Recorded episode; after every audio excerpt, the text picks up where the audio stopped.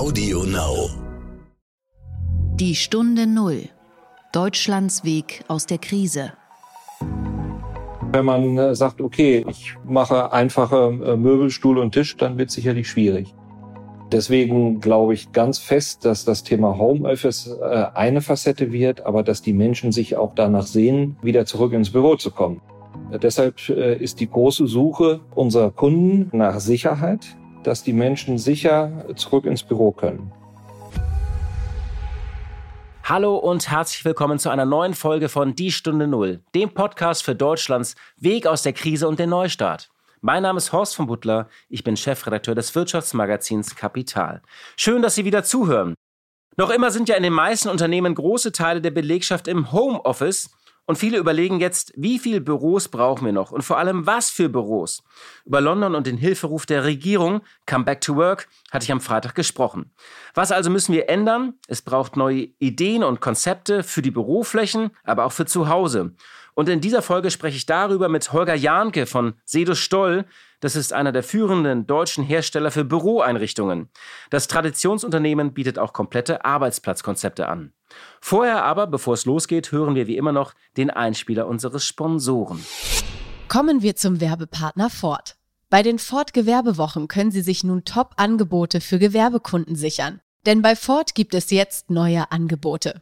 Ganz gleich ob SUV, Kompaktwagen oder Transporter. Ob effizienter EcoBoost Benzinmotor, hochmoderner Hybridantrieb oder sparsamer EcoBlue Dieselmotor. Da die Ford-Gewerbewochen für viele Ford-Fahrzeuge gelten, ist bestimmt auch für Ihr Unternehmen die passende Lösung dabei. Machen Sie sich jetzt stark für Ihr Business. Mehr Infos unter ford.de/slash Gewerbewochen. Der Gedanke zum Tag. Ja, diese Woche verhandeln sie wieder, die Europäische Union und Großbritannien, über diesen fast vergessenen Brexit. Bis Ende Oktober müssen sich die Briten und die EU auf einen Freihandelsvertrag geeinigt haben, sonst läuft die Übergangsfrist aus. Und dann gibt es den berühmten harten Brexit, den wir vor einem Jahr noch so gefürchtet haben. Ja, es war das Horrorszenario für Europa. Nun könnte man sagen, na ja, angesichts von Corona und dieser historischen Pandemie gibt es längst ein anderes Horrorszenario und manchmal hat man auch das Gefühl, entsprechend hart tritt die britische Regierung im Vorfeld wieder auf.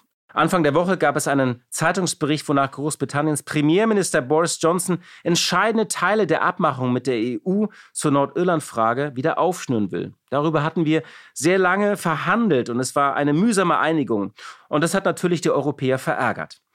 Für Johnson ist das Ganze wie immer ein großes Spiel, bei dem man sehr viel blöffen und sehr viel zocken muss. Es geht oft mehr um den Effekt als um das Ergebnis. Das haben wir auch schon vor einem Jahr erlebt, wo er auch erst in letzter Minute eingeschwenkt ist aber auch er ist ein Gefangener, oft ein machtloser Clown, eingekeilt zwischen der Europäischen Union und den Hardlinern seiner Partei.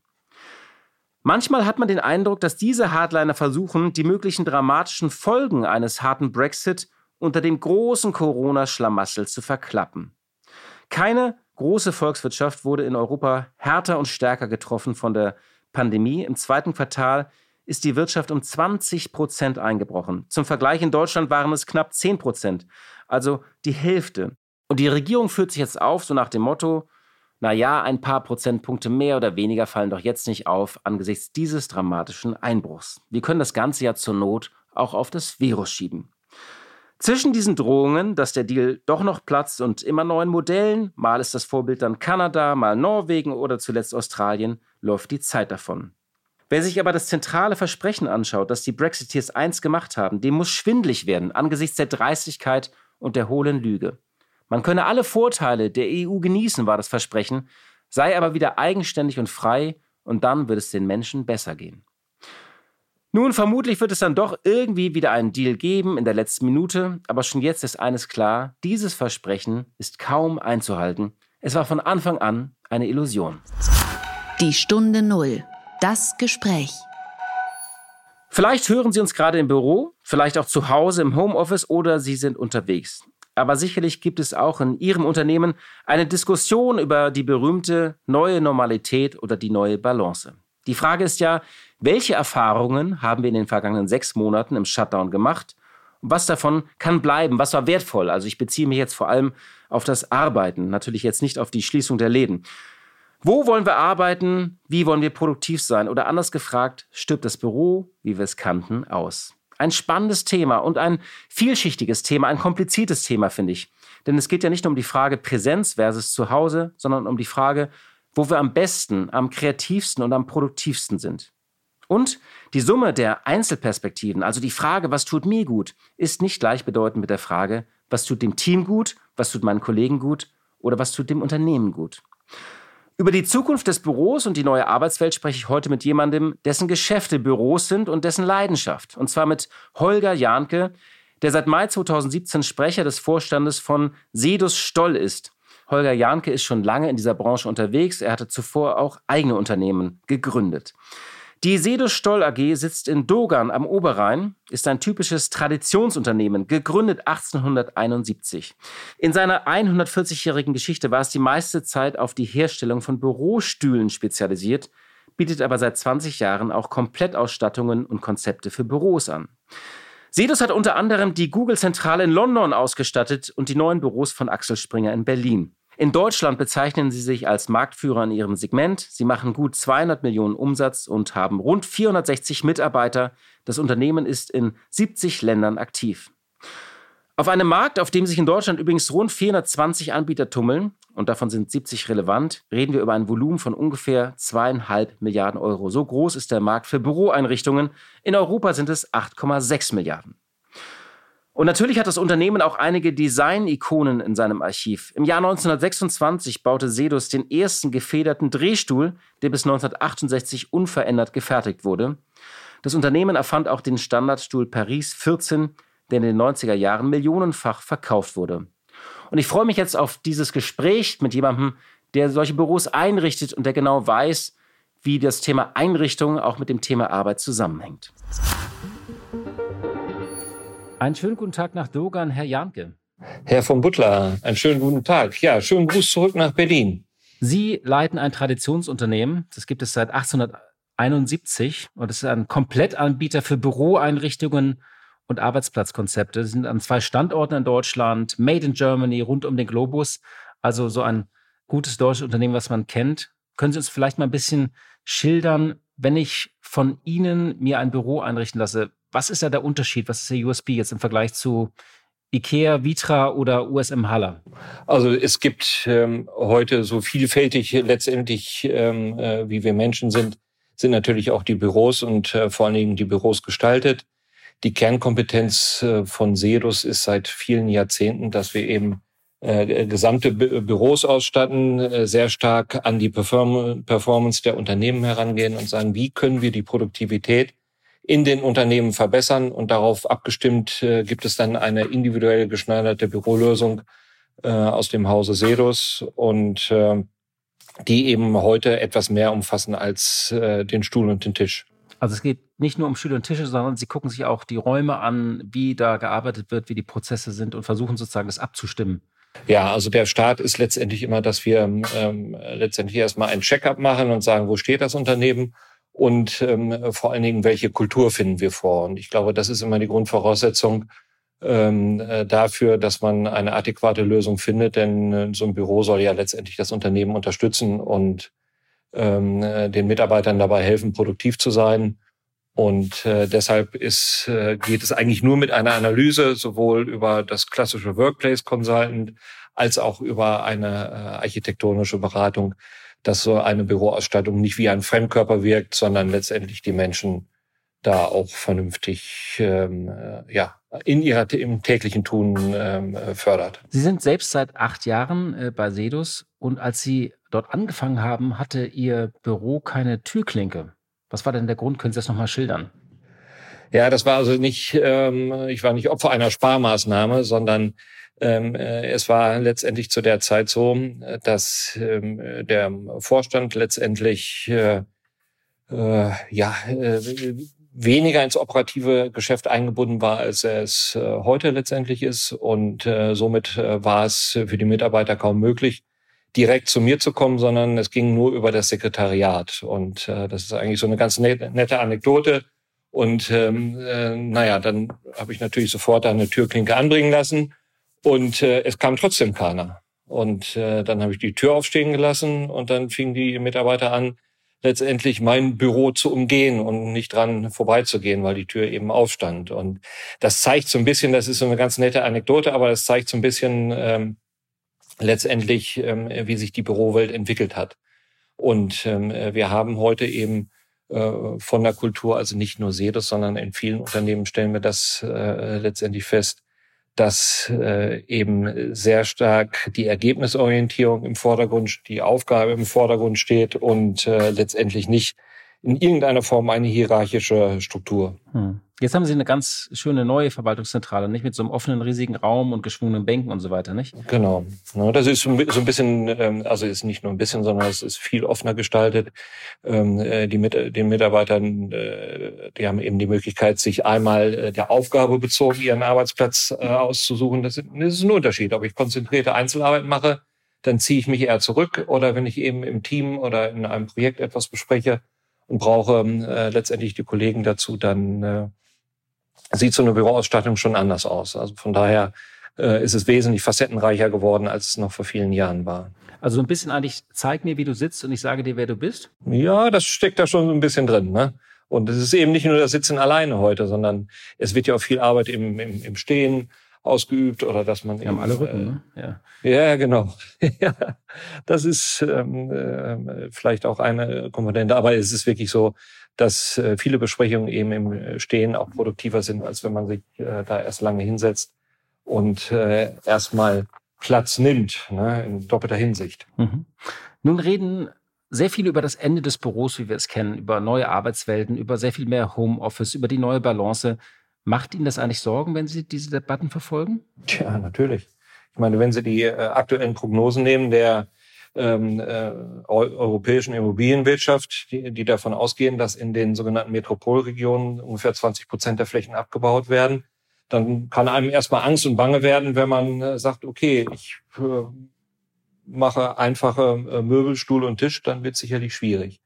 Äh, nein, also äh, nee, wir haben diese Situation, die, die ja durch Corona herbeigeführt wurde, dass Menschen immer mehr ins Homeoffice gehen und äh, eben eine Zwangsverpflichtung äh, äh, letztendlich äh, unterliegen. Dadurch äh, hat man auf einmal festgestellt und sagt, Mensch, hm, es funktioniert. Ne? Ähm, aber der große Unterschied ist eben, dass äh, die Menschen anders abgeholt werden können. Also um da konkret zu werden, wir haben da relativ schnell darauf reagiert auf die Situation. Wir stellen ähm, äh, auch Möbel für das Homeoffice her, die ähm, äh, wo wir einfach sehr stark differenzieren müssen. Sind das Möbel für mobiles Arbeiten, was ja die meisten Firmen letztendlich anweisen und kein Homeoffice? Das ist häufig ein falsches Verständnis, denn äh, mobiles Arbeiten bedeutet, ich kann von jedem Ort arbeiten, unter anderem auch von zu Hause. Und dann bin ich als Arbeitgeber eben nicht für die Einrichtung äh, direkt verantwortlich, äh, sondern kann ihn vielleicht unterstützen. Aber der Arbeitnehmer kann zum Beispiel auch am Küchentisch arbeiten. Mhm. Wenn ich Homeoffice ähm, äh, letztendlich verordne, dann greift noch das sogenannte Telearbeitsgesetz aus dem Jahr 1996. Und äh, das besagt, dass eben äh, die gleichen Arbeitsbedingungen wie im Büro vorherrschen müssen und äh, dass dort dementsprechende Flächen zur Verfügung stehen müssen. Und das ist in den meisten Wohnungen heute ja gar nicht gegeben. Ja, wenn Sie die durchschnittliche Wohnungsbaugröße sehen in den Metropolregionen, die ist ja tendenziell, geht die ja zurück aufgrund der hohen Immobilienpreise. Ja. Es war ja auch eine Notsituation für die meisten. Es war ja, die Küchen, Wohnküchen waren dann oft so eine Mischung zwischen Arbeitszimmer und Klassenzimmer, ja. Das muss man auch so sehen. Genau. Aber wenn wir jetzt mal nach vorne gucken, oder nee, erstmal nochmal zurück. Der, dieser Hype, davor hatten wir diesen Hype um, um New Work, um Kollaboration, neue Großraumkonzepte, Shared Desk, Clean Desk, Coworking. Äh, entsprechend waren dann auch die Einrichtungen. Ist dieser Hype, möchte ich mal sagen, ist der jetzt erstmal unterbrochen oder ist der gar vorbei? Weil Coworking heißt ja auch erstmal enge Zusammenarbeit, also hochtoxisch. Oh. Ne? Also ja gut, ähm, Coworking ist, ähm, äh, sage ich mal, eine Komponente. Erstmal ist es so, dass es in Zukunft auch all diese Konzepte weiterhin geben wird. Es wird ähm, bestimmte Veränderungen werden dazukommen und ähm, aber ähm, dieser, dieser, sage ich mal, dieser Wunsch auch zusammenzuarbeiten, der wird bleiben. Und deswegen glaube ich ganz fest, dass das Thema Homeoffice äh, eine Facette wird, aber dass die Menschen sich auch danach sehen, äh, wieder zurück ins Büro zu kommen. Denn äh, nehmen Sie mal einfach die, wenn man gesellschaftliche Grunddaten nimmt und sagt zum Beispiel, ähm, in Metropolregionen leben mittlerweile 45, 50 Prozent der Haushalte sind Single-Haushalte. So, wenn dann der äh, Austausch fehlt, direkt mit dem Kollegen, sage ich mal, ist das für den äh, Nutzer sicherlich schwierig. Das Zweite ist, ähm, äh, auch wenn die äh, Arbeitnehmer in äh, Familienstrukturen leben, ist der Austausch außerhalb der Familie, der eben auch durch den Beruf gegeben wird, glaube ich, sehr, sehr wichtig. Und äh, von daher und daraus abgeleitet, glaube ich, dass, und da glauben wir als Sedos wirklich dran, und da sind, mit sind wir nicht alleine, dass 90 Prozent aller Innovationen einfach durch lose Gespräche entstehen, in Café, in Teeküchen. Zumindest werden sie angetriggert, ne? Was nach, nachher natürlich über Scrum, Design Thinking und so weiter und diese ganzen modernen Methoden weiter fortgeführt wird. Aber die, die, die Initialzündung, die entsteht häufig durch lose Gespräche. Und das wird es weiterhin geben. Deswegen werden diese Büroraumformen, die umschrieben werden, äh, wie, wie der Platz für agiles Arbeiten äh, und dergleichen, das wird bleiben. Was hören Sie denn im Moment so von, den, von Ihren Kunden, auch über das Büro der Zukunft? Ähm, was sind da so die Anforderungen, die Sie aus dem Markt auch hören oder die, die Fragen auch? Ja, es ist so, ähm, da sind wir als Sedos ganz gut unterwegs, obwohl wir nun wirklich sehr aus einer sehr traditionellen Industrie kommen. Und ähm, aber äh, wir haben zum Beispiel eine Software entwickelt, äh, wo ich äh, letztendlich mit der ich genau analysieren kann, welche Bereiche im Büro wie häufig genutzt werden. Und ähm, wir versehen unsere bestehenden Produkte, aber äh, neue Produkte sowieso mit Sensoren, so dass ich genau messen kann, in welchem Bereich wie viele äh, Menschen sitzen, natürlich anonymisiert. So, und daraus äh, ergibt sich natürlich die Fragestellung, ähm, äh, kann ich das auch dazu nutzen, um meinen äh, Strom von Arbeitnehmern, sage ich mal, im weitesten Sinne im Büro zu, zu koordinieren. Und da bieten wir heute eine Lösung an, die wird sehr äh, äh, stark nachgefragt. Dass sie sagen, wir haben zum Beispiel über diese Software können wir genau abbilden, aha, da sind die Mitarbeiter und es wird, wir garantieren letztendlich, dass diese Abstandsregelung äh, von Meter 50 da auch eingehalten wird.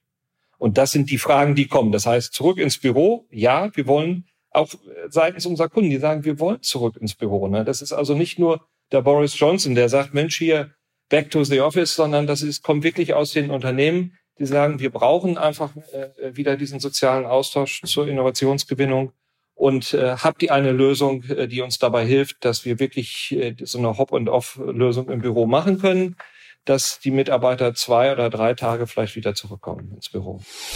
Wir unterbrechen nochmal für unseren Werbepartner Ford. Bei den Ford Gewerbewochen können Sie sich nun Top-Angebote für Gewerbekunden sichern. Denn bei Ford gibt es jetzt neue Angebote.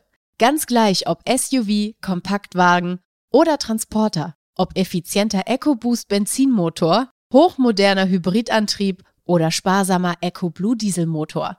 Da die Ford Gewerbewochen für viele Ford-Fahrzeuge gelten, ist bestimmt auch für Ihr Unternehmen die passende Lösung dabei. Machen Sie sich jetzt stark für Ihr Business. Mehr Infos unter ford.de slash Gewerbewochen.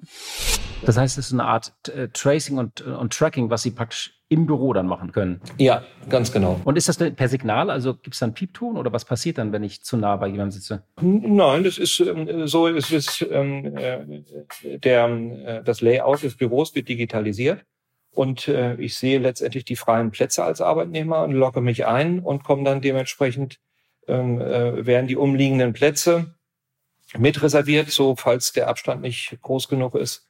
Und äh, wenn die Menschen dann trotzdem näher zusammenkommen, gut, das können wir nicht verhindern. Ne? Das, äh, das obliegt uns auch nicht. Aber wir können zumindest gewährleisten, dass die Struktur des Büros so aufgebaut wird, beziehungsweise so ist, ähm, äh, dass die Abstandsregelung eingehalten wird. Denn die Menschen suchen ja nach Sicherheit. Ne? Das hat ja keiner gelernt, mit so einer äh, Pandemie umzugehen.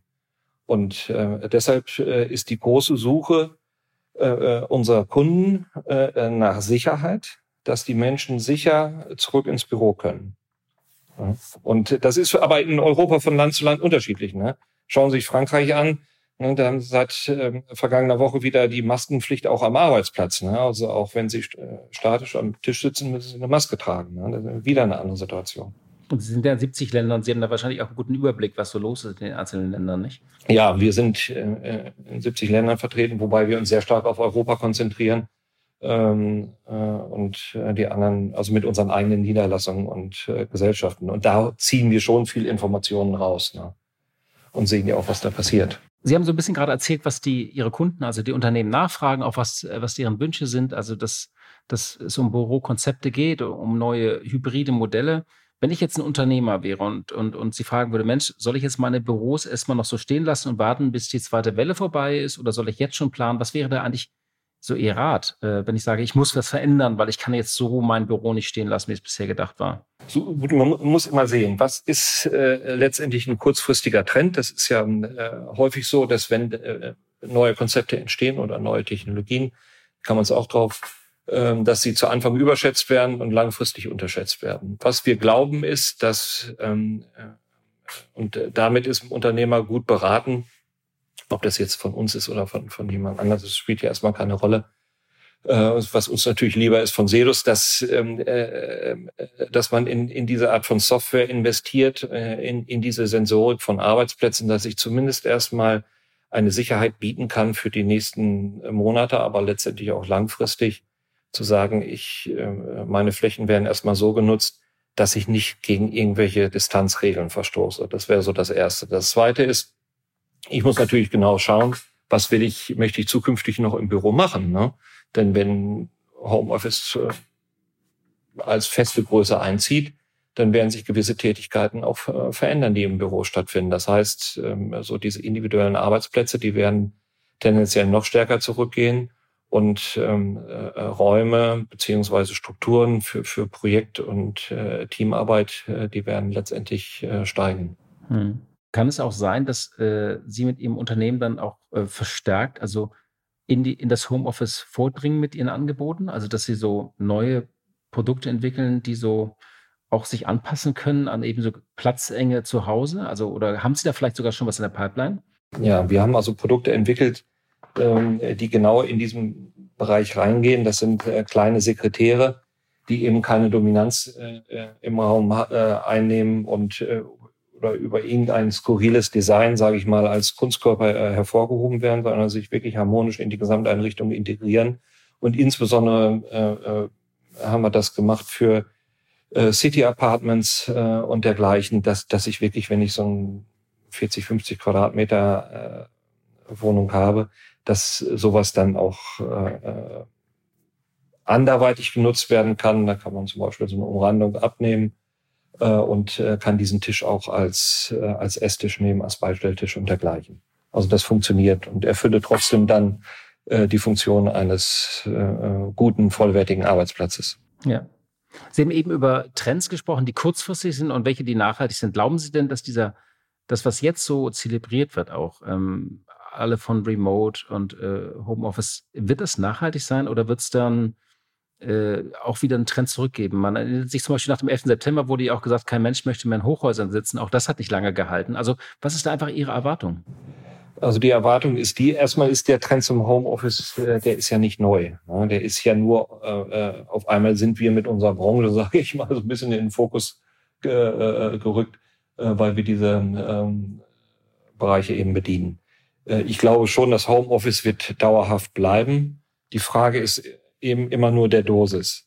Das, was wir momentan erleben, das ist, äh, ist so eine Extremsituation. Ne? Das ist auch, ich glaube, auch so ein Stück mentaler Shutdown entstanden, dass die Mitarbeiter sich dran gewöhnt haben und sagen, ach Mensch, guck mal, jetzt habe ich es mal eingerichtet, jetzt ist mal ganz schön und jetzt habe ich meine äh, äh, Lebensumstände auch so ein bisschen drauf eingerichtet. Das bietet ja, wie gesagt, auch viele Vorteile.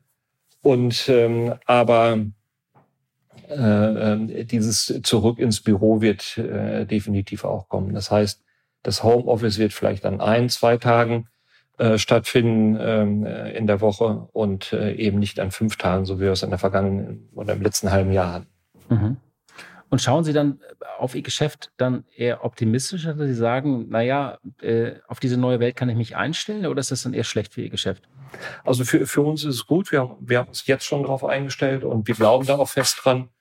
Denn ähm, äh, wenn man erstmal versteht, was den Menschen äh, gut tut, äh, wie die, wie Menschen gut produktiv arbeiten können, äh, ich glaube, da, da liegt so ein bisschen der Kern drin, dass, dass man darüber dann ähm, sehr schnell auch an ein gängiges Geschäftsmodell kommt, was äh, uns auch die nächsten Jahre tragen wird. Und Sie können hier auch mehr ins Endkundengeschäft zum Beispiel, nicht? Wenn Sie äh, überall jetzt Arbeitnehmer zu Hause einrichten? Ja, das ist, ähm, äh, machen wir ungern. Also wir vertreiben über äh, klassische Fachhändler in der Region, weil äh, wir eben nicht nur die Möbel liefern, sondern letztendlich auch den Service dazu, dass sie angeliefert werden, dass sie montiert werden, hingestellt werden. Also das ist schon ein bisschen mehr als jetzt nur per Post da äh, irgendwie einen Stuhl oder einen Tisch nach Hause zu schicken. Und ähm, äh, unsere Kunden äh, letztendlich ähm, zumindest bis jetzt ist es so, dass die Unternehmen äh, doch nach wie vor unsere Kunden sind und die dann sagen, komm, liefert dementsprechend das Mobiliar zu unseren Arbeitnehmern nach Hause. Es gibt da wirklich tolle, ganz tolle Beispiele. Äh, ich möchte da jetzt äh, keinen Namen nennen, aber wo wirklich die Unternehmen sehr großzügig äh, auf die Arbeitnehmer zugehen und sagen, wir wollen es, wenn ihr zu Hause seid, auch so einfach wie möglich machen. Auch wenn es mobiles Arbeiten ist, aber trotzdem bekommt ihr von uns einen Zuschuss oder wir kaufen die Möbel und lassen so Zeug nach Hause liefern. Das ist ja ganz interessant, das ist ja auch eine Kostenfrage für viele Unternehmen, weil da geht es ja auch weiter mit ähm, Bildschirm zum Beispiel oder Druckerfragen. Also Sie würden sagen, das ist gut investiertes Geld. Das ist gut investiertes Geld, denn auf der anderen Seite äh, äh, sind die Unternehmen, die da so ein bisschen weitsichtig sind, die sehen ja auch, dass sie dann vielleicht einen Teil ihrer teuren Fläche, die heute in irgendwelchen Innenstädten ähm, äh, ist, dass, dass sie einen Teil abbieten können. Ne? So, und äh, von daher äh, glaube ich schon. Und wenn Sie zufriedene Mitarbeiter haben, die eben äh, in diesem Wechselspiel von daheim oder vom mobilen Arbeiten ins Büro, ähm, äh, wenn sie sich darauf eingestellt haben, ich glaube, da ist die Motivation, Motivation wirklich sehr hoch. Hm. Ich habe noch eine Nachfrage zu den datengetriebenen Büros, die Sie eben so äh, beschrieben haben, was mich also überrascht hat. Das wusste ich gar nicht, dass Sie da schon unterwegs sind. Ist das auch ein Geschäft, wo die berühmten Tech-Konzerne aus dem Silicon Valley auch schon längst unterwegs sind? Oder ist das tatsächlich eine Nische, wo Sie sagen, nee, da haben wir auch eine Chance? Nee, wir ducken uns dann noch. Ich hoffe, dass die uns nicht erkennen mit unserem Geschäftsmodell. Ähm, ja, es, man muss immer sehen, die, ich glaube, diese Tech-Konzerne, die, die sind viel mehr an, an, an den Daten und de, deren Nutzern interessiert. Und wir bilden eher die Produkte ab, die dazu äh, notwendig sind, äh, von den Sensoren angefangen, inklusive zu digitalisierten äh, Grundrissplänen und so weiter. Aber ich sag mal, dass daran liegt äh, eindeutig äh, natürlich eine Gefahr und liegen äh, Wettbewerber. Man muss aber sehen, dass dieser Markt so fragmentiert ist und so unterschiedliche Lösungen haben möchte, dass wir dort äh, auch letztendlich wie beim Mo Mobiliar einen sehr hohen Individualisierungsgrad äh, haben. Und das ist immer die Frage, ob die äh, Tech-Konzerne darauf eingehen. Hm. Zum Schluss jetzt noch mal eine Frage. Wie viel neue Balance oder neue Normalität hat denn Ihr eigenes Unternehmen jetzt schon? Also auch in Bezug auf Homeoffice und, und, und Arbeiten im Unternehmen?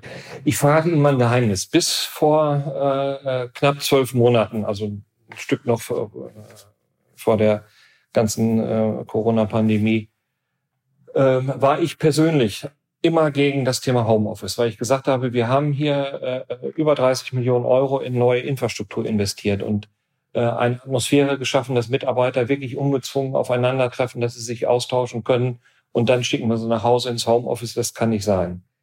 Ähm, da muss ich, bin ich selber auch eines Besseren belehrt worden und äh, das Thema Homeoffice äh, beziehungsweise Arbeiten von zu Hause, ähm, das äh, ist bei uns hier in Fleisch und Blut mittlerweile übergegangen nach der Zeit. Die Mitarbeiter haben sich gefreut, als sie nicht mehr zu Hause arbeiten mussten. Aber wenn sie frei wählen können, ist es so, dass sie doch ein, äh, vielleicht zwei Tage die Woche gern von äh, äh, daheim arbeiten möchten. Und somit ermöglichen wir heute unseren Mitarbeiterinnen und Mitarbeitern das mobile Arbeiten. Und ähm, äh, es wird geschätzt. Wir sind gerade dabei, eine Betriebsvereinbarung äh, zu schaffen dafür, dass eben äh, das auch einen gewissen Rahmen bekommt, die ganze Geschichte. Und dann, äh, äh, glaube ich, äh, wird das auch dauerhaft bleiben. Also da muss ich ganz ehrlich sagen, äh, ich war zu Anfang immer etwas kritisch, weil ich glaube, nach wie vor, wie gesagt, ich hätte es bereits erwähnt, dass die Innovationen durch äh, lose Gespräche entstehen und nicht durch äh, ähm, äh, zwanghaftes Zusammensitzen. Und äh, wenn diese äh, losen Kommunikations Orte fehlen im Unternehmen, dann wird es sicherlich schwierig. Hm. Herr Janke, vielen Dank für den Einblick äh, in Ihr Unternehmen. Sehr spannend, was Sie uns da erzählt haben. Dankeschön. Ich danke Ihnen, Herr von Butler. Kurz erklärt. Seit dem Anschlag auf den russischen Oppositionspolitiker Alexei Nawalny gerät ein Projekt in den Fokus, über das immer wieder gestritten wurde, Nord Stream 2, die große Gaspipeline durch die Ostsee. Und erstmals wird das Projekt auch von sehr gewichtigen deutschen Stimmen in Frage gestellt. Und darüber spreche ich jetzt kurz mit unserem Russland-Experten Nils Kreimeier. Nils, meine erste Frage. Kannst du uns am Anfang erstmal kurz erklären, was ist Nord Stream 2? Ja, Nord Stream 2 ist eine rund 1200 Kilometer lange Erdgaspipeline, die durch die Ostsee führt. Endstation ist in Lubmin bei Greifswald. Die Aufgabe dieser Pipeline ist es eigentlich, Erdgas aus den westsibirischen Gasfeldern nach Deutschland und damit auf den europäischen Markt zu bringen. Auf dieser Strecke liegt schon ein Pipeline-Strang, deswegen heißt die äh, Pipeline Nord Stream 2. Eigentümer ist der staatlich kontrollierte russische Konzern Gazprom, also ein riesiger Energieriese äh, aus, dem, aus dem Reich von Wladimir Putin. Als Geldgeber beteiligt sind allerdings eine ganze Reihe westeuropäischer Unternehmen, darunter aus deutscher Sicht die BASF-Tochter Wintersaldea sowie Juniper aus Düsseldorf. So ist das erstmal alles ganz einfach. Jetzt ist es aber so, dass es natürlich schon ziemlich große Erdgasleitungen gibt, die russisches Erdgas nach Westeuropa bringen. Über den Landweg, vor allem durch die Ukraine und dann nachfolgend durch Polen und andere EU-Staaten. Und all diese Staaten stehen Russland ziemlich skeptisch gegenüber. Und sie bekommen außerdem Transitgebühren dafür, dass das Gas durchgeleitet wird. Und das ist etwas, was der russischen Führung schon lange auf den Zeiger geht. Der aus russischer Sicht wichtigste Zweck von Nord Stream 2 ist daher vermutlich, diese Transitstaaten mittelfristig unwichtig zu machen oder sogar völlig überflüssig. Wer für den Transport von Gas nicht gebraucht wird, der verliert auch strategisch an Bedeutung und kann im Konfliktfall leichter unter Druck gesetzt werden. Und was ist denn der Konflikt jetzt bei diesem Projekt? Die USA torpedieren es ja schon länger. Ja, zentraler Streitpunkt ist eigentlich die Frage, ob es sich bei Nord Stream 2 um ein wirtschaftliches Projekt handelt oder um ein geostrategisches, also ein politisches Projekt. Hm, die Bundesregierung stand bisher eigentlich immer, immer auf dem Standpunkt, dass es hier nur um einen Deal zwischen russischen und westeuropäischen Unternehmen geht, um Gas nach Europa zu bringen, also ein rein wirtschaftliches Projekt. Das ist allerdings eine ziemlich fragwürdige Position. Zum einen haben wir es beim wichtigsten Mitspieler auf russischer Seite mit Gazprom zu tun, also mit einer der wichtigsten Geld- und Machtmaschinen in Russland, die dort immer auch eine enorm politische Rolle spielt. Ähm, und zum anderen geht es ja bei diesem ganzen Projekt vor allem darum, Transitländer wie die Ukraine zu umgehen. Sonst hätte man ja auch das dortige Pipeline-Netz ausbauen können. Und auch das ist eher ein geostrategisch und ein politisch motivierter Grund.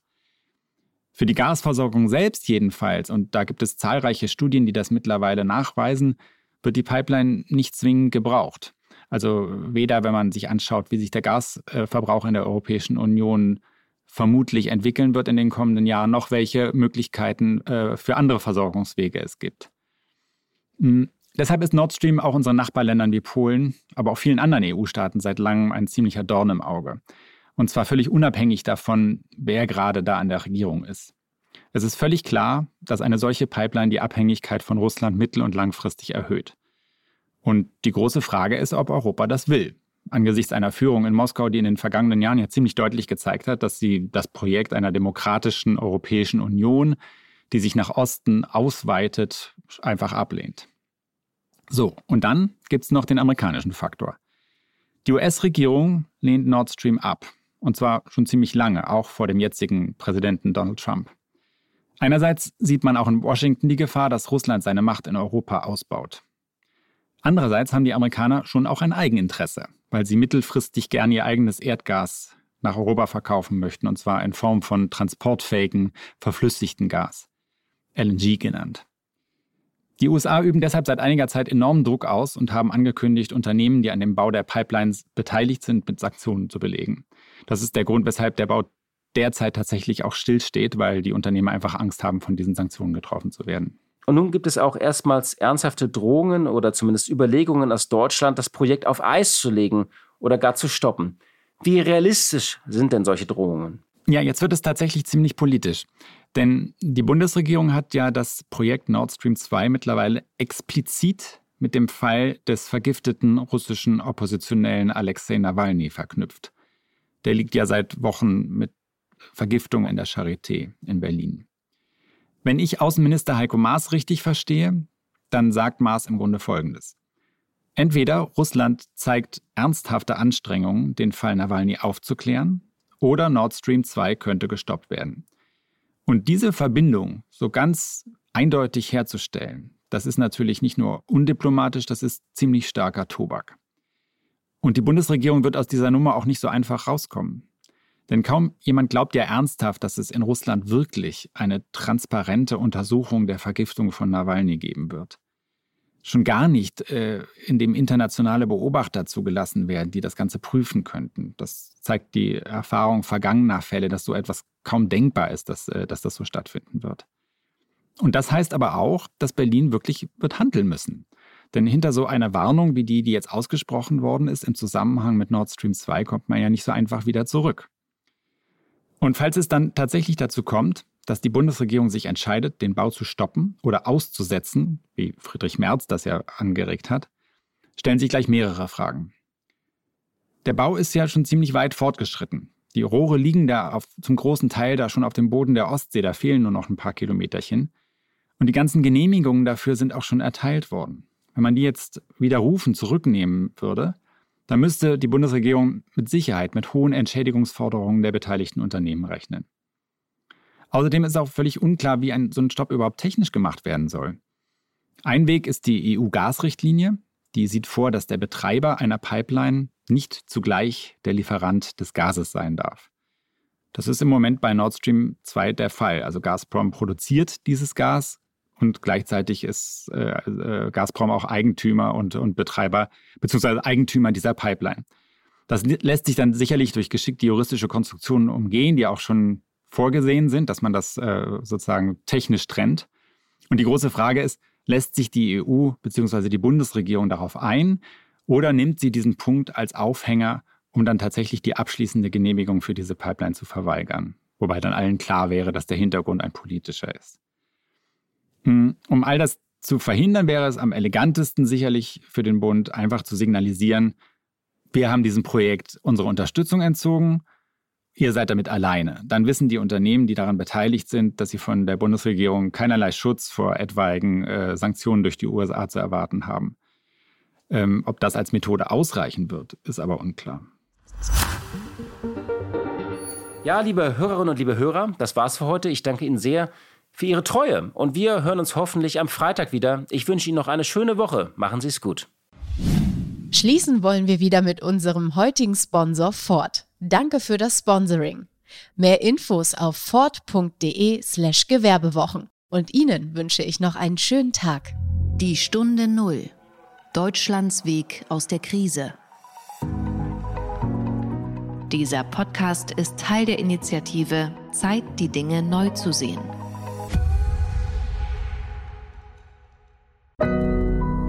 Audio Now.